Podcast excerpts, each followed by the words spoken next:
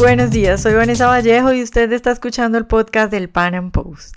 Ayer se realizaron elecciones presidenciales en Ecuador. Los contendientes principales o los candidatos con más opción de ganar son Lenín Moreno del partido oficialista, el apadrinado por Correa, que incluso fue su fórmula presidencial,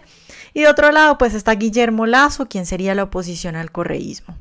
Como bien lo pronosticaban las encuestas, estos dos señores son los que están dando la pelea. Y digo están en presente porque increíblemente en este momento, un día después de realizadas las votaciones, no se conocen resultados oficiales.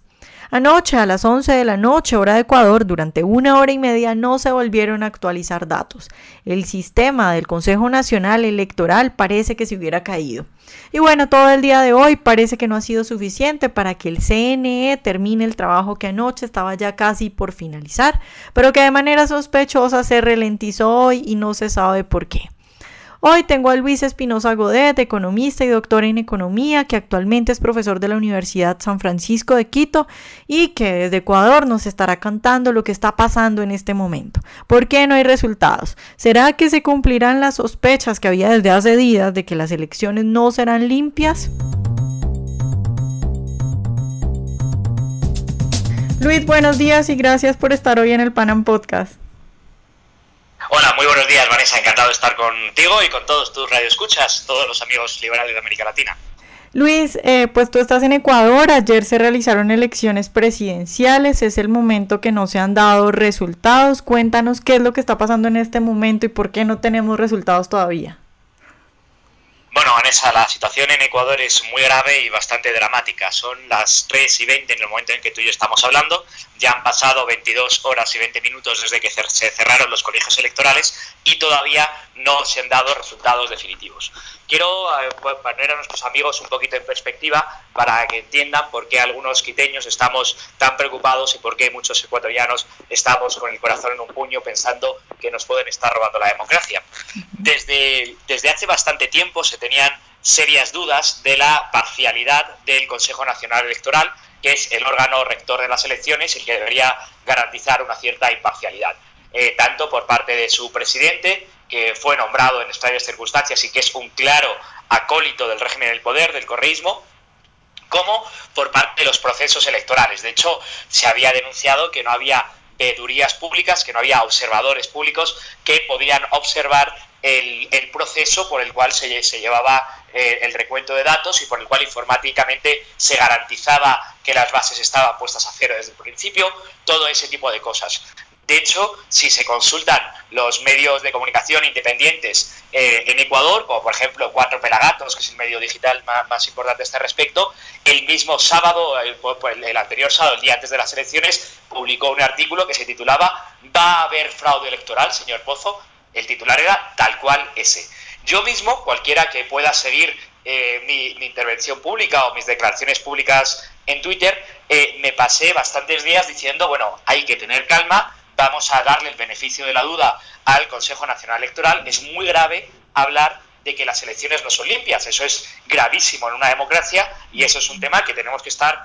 muy, muy confiados. Yo mismo, en torno a las 8 o 9 de la noche, seguía diciendo en público, tenemos que ser responsables, no podemos proclamar que hay fraude ni nada parecido hasta que no tengamos indicios más ciertos. La cuestión es que la ley electoral en Ecuador es un poquito peculiar, de tal manera que eh, las elecciones se están jugando en menos de un, de un margen de un 1%, porque en esta primera vuelta se la juega Lenin Moreno, el candidato del oficialismo, contra Guillermo Lasso, el candidato de la oposición liberal. El, y las elecciones tienen que ser que eh, si ganase alguien en primera vuelta con más del 40% de los votos y el 10% de diferencia con respecto al segundo, no habría segunda vuelta. A estos, en torno a las 10 y media, 11 de la noche, los últimos datos que actualizó el, el, Centro Nacional Electoral era 79% eh, escrutado, prácticamente el 80%, y menos de un 1% de margen de error, es de, margen para que haya cambio. Es decir, el, Moreno tenía 38,2%, si no me equivoco. Es decir, estaba a puntito de llegar al 40%, al 40% que era lo que le permitía que no hubiese segunda vuelta. Desde las eh, 10 y media, 11 de la noche de ayer, eh, que se actualizó casi el 80% de los datos, no se volvió a actualizar durante hora y media. Cuando durante hora y media no se volvió a actualizar, yo mismo me fui a la puerta del Congreso Nacional Electoral a exigir resultados. Porque el candidato a vicepresidente por el partido de Lasso, Andrés Páez, que es un activista que se ha hecho un cierto nombre protestando en las calles contra el correísmo, había ya convocado una vigilia porque frente al Congreso Nacional Electoral para exigir que se den los resultados a tiempo. Ya había una vigilia convocada porque ya había serias sospechas de la parcialidad del Consejo Nacional Electoral y de que se podía cometer alguna fechoría como la que efectivamente se cometió. Y ayer, durante toda la noche, bastantes quiteños, en torno a 5.000 en los momentos en que más gente había y en torno a 500 en los momentos en que menos gente había, a eso de las 5 o las 6 de la mañana, porque se hace largo, es cansado y hacía frío, pero todavía quedábamos algunos quiteños cantando el himno de Ecuador, cantando el himno de Quito, exigiendo los resultados y defendiendo nuestro derecho a la democracia con velas y dignidad. Lo triste es que después de pasar toda la vigilia, ahora mismo estamos a las tres y media de la tarde y todavía no tenemos resultados y al día de hoy nos están diciendo que está en torno al eh, ochenta y tantos, casi 87, 88% de los votos escrutados, casi el 90%, pero todavía no tenemos los resultados y todavía no tenemos garantías de lo que ha ocurrido en Ecuador. Y a estas alturas ya da un poquito igual si hay o no hay segunda vuelta y lo relevante no es si Guillermo Lasso pasa o no pasa la segunda vuelta. Lo relevante es que las sospechas de que el proceso, el manejo electoral no iba a ser limpio, se han confirmado, porque no es normal que nos pasamos 22 horas y media sin tener resultados y que nos pasemos más de 16 eh, horas para solo aumentar el 10% de los votos escrutados, es completamente anormal y no estaba previsto en ningún caso. Lo relevante ahora es que eh, ojalá que haya segunda vuelta, por supuesto, pero lo relevante ahora es que no puede ser creíble que no la haya porque el proceso está en entredicho. Claro, Luis, ¿qué ha dicho, qué dice en este momento el Consejo Nacional Electoral sobre la demora y, qué están haciendo ustedes los que están manifestando? O sea, ¿cómo se siente todo en Ecuador? Eh, ¿Han hecho alguna denuncia internacional o están avanzando en algo respecto a eso?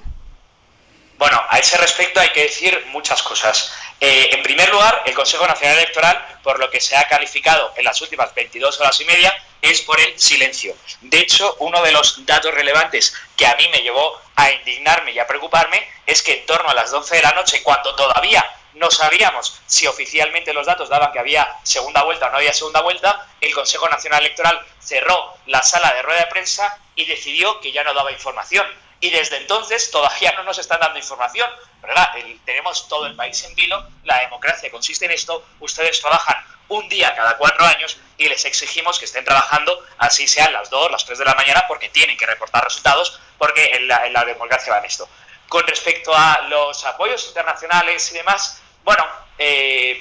no quiero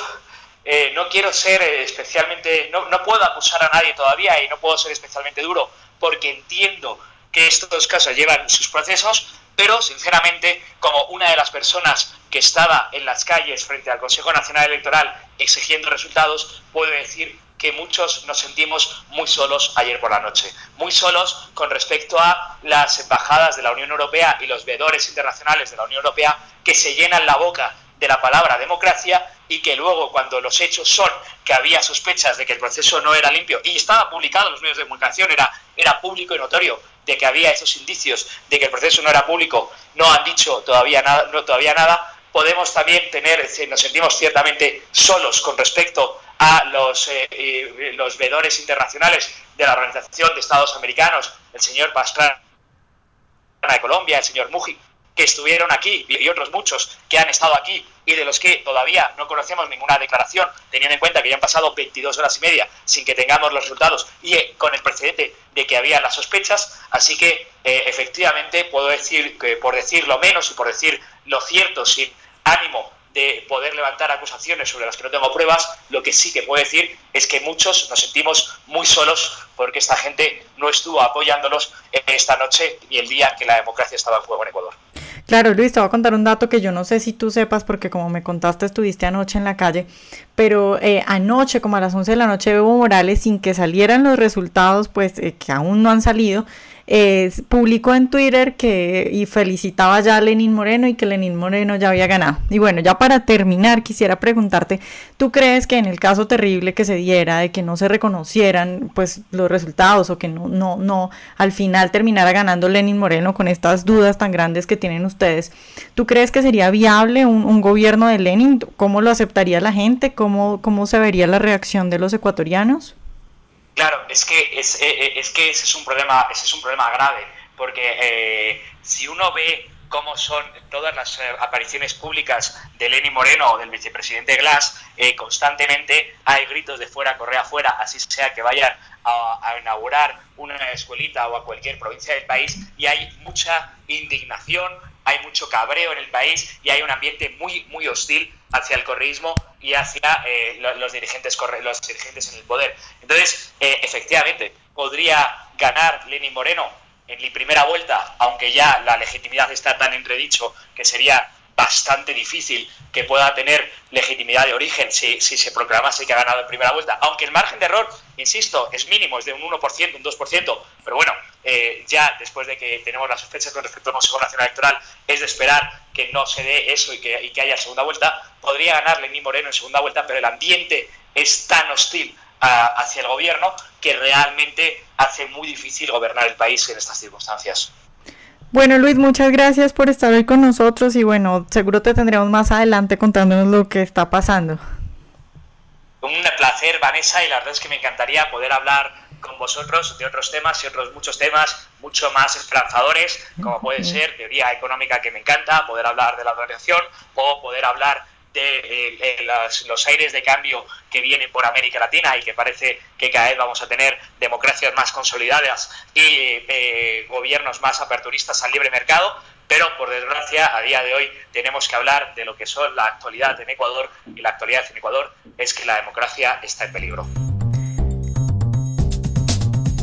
Ha sido un gusto estar de nuevo con ustedes. Esperemos que la situación en Ecuador mejore. Estaremos atentos para seguir entrevistando a más personajes y para seguirles dando eh, la opinión y el análisis de diferentes estudiosos acerca de lo que está ocurriendo en este momento en Ecuador, eh, que bueno, tiene la oportunidad de por fin librarse del socialismo después de 10 años de gobierno de Correa. Nos vemos en una próxima emisión y recuerden seguirnos en nuestro canal de YouTube para que escuchen todos nuestros podcasts.